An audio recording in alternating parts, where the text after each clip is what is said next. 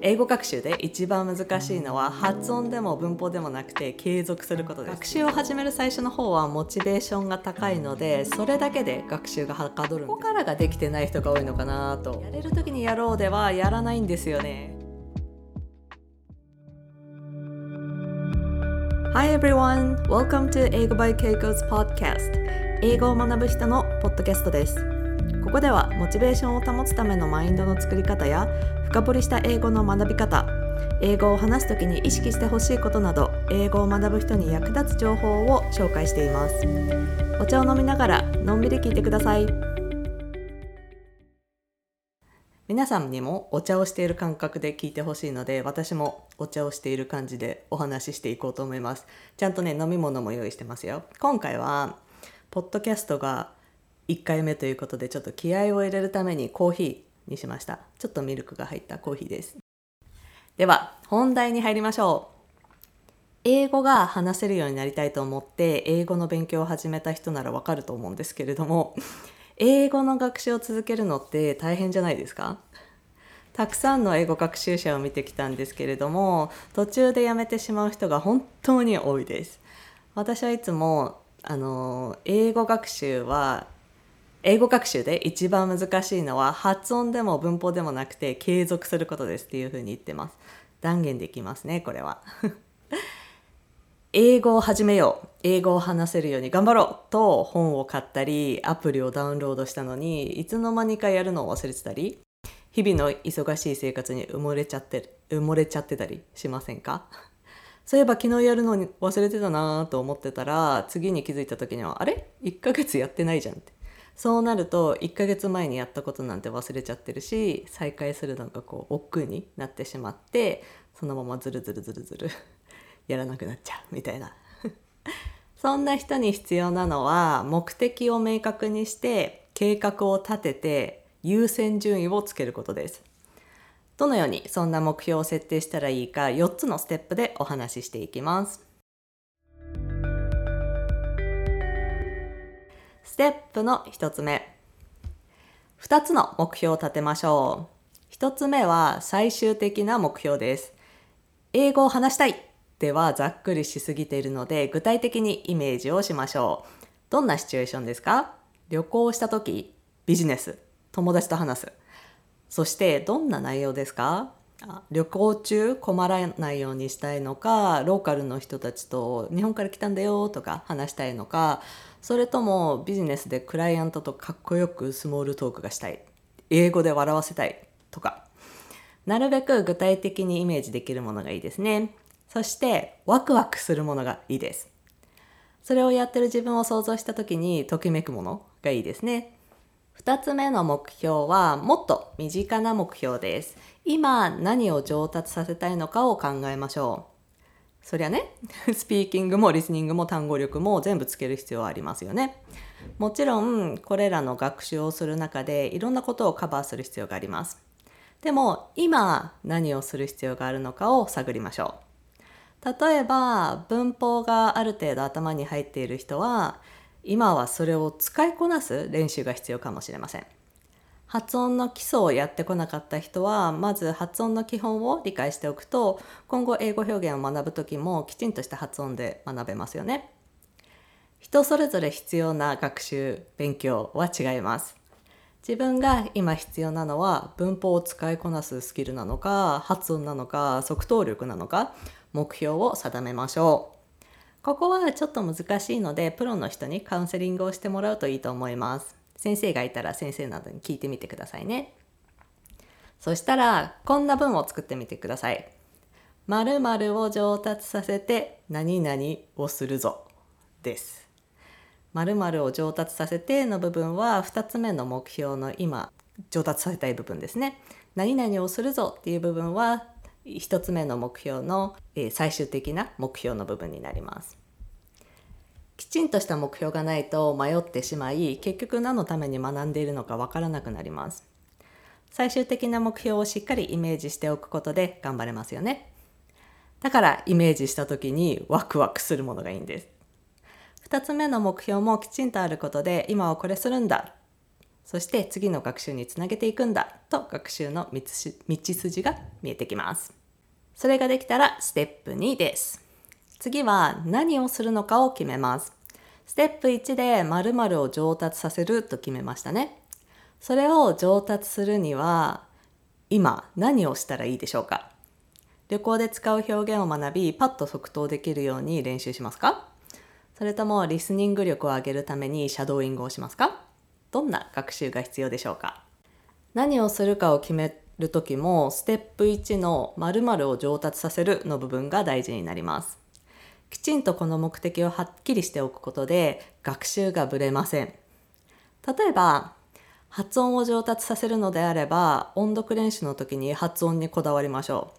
知らない単語が出てきたりしてこう覚えたくなると思うんですがそれは二の次まずは発音にフォーカスします目的がはっきりしていないとあれもこれも学びたくなってしまって学習がブレてしまうんですね。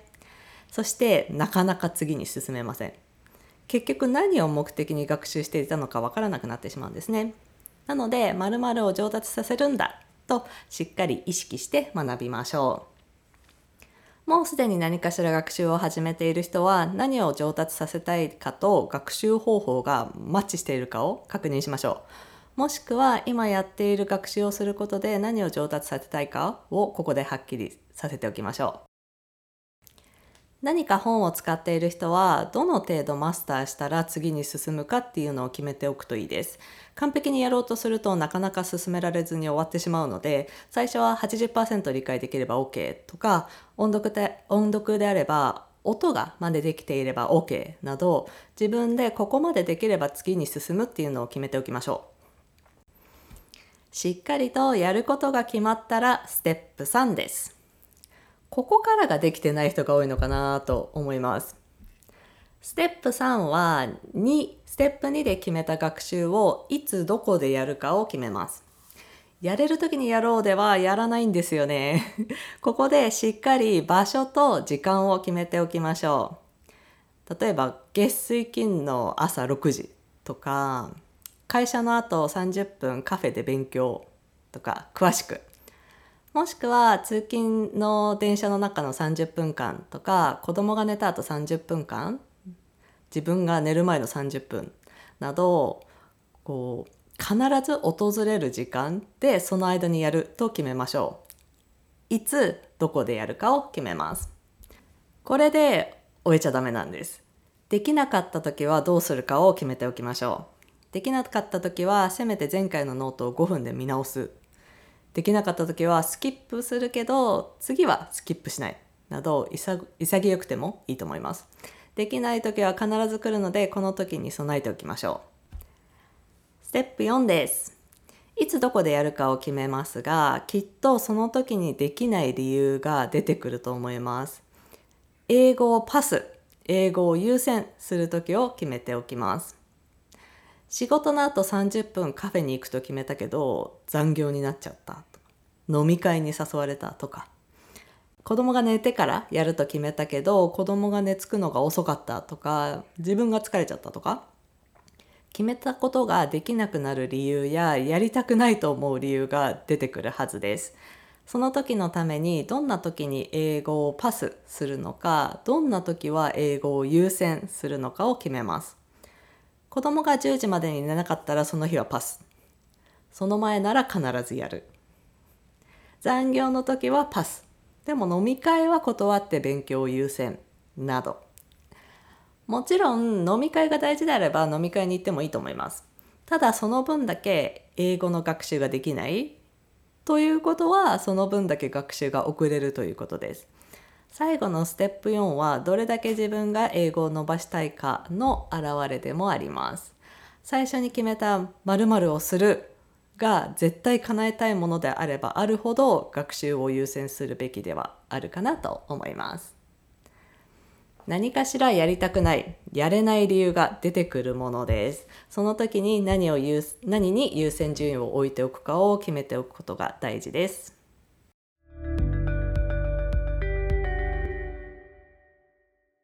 学習を始める最初の方はモチベーションが高いのでそれだけで学習がはかどるんですよね。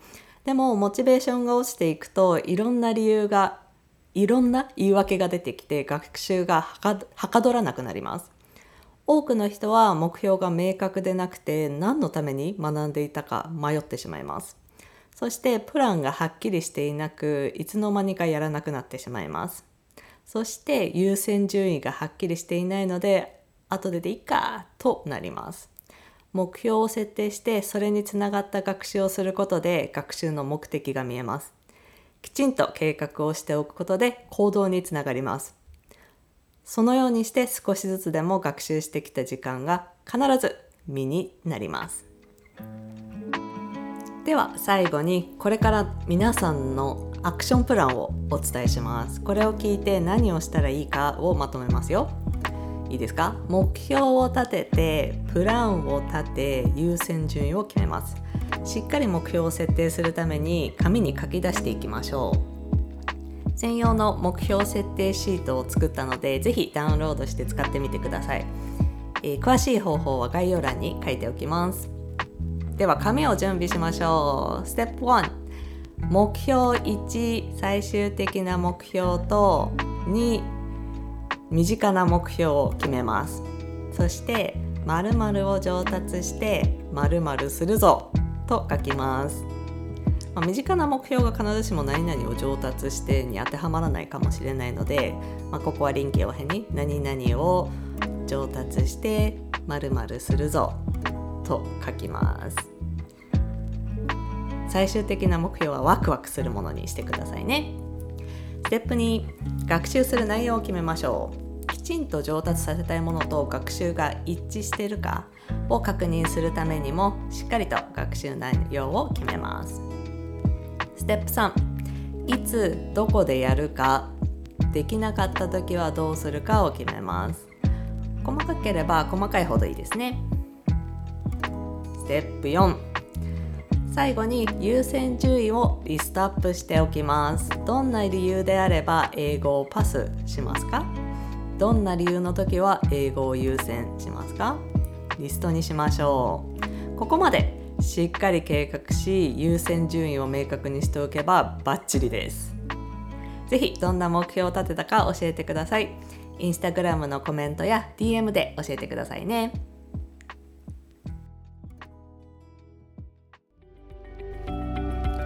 英語を学ぶ人のポッドキャストでは英語学習に役立つ情報をお届けしますぜひ今後のエピソードもチェックしてください一緒に英語を上達させていきましょうインスタでは配信情報やお話しした内容のまとめなどをシェアしていますのでぜひ英語バイ稽古をフォローしてくださいね Alright, thank you for listening! Bye!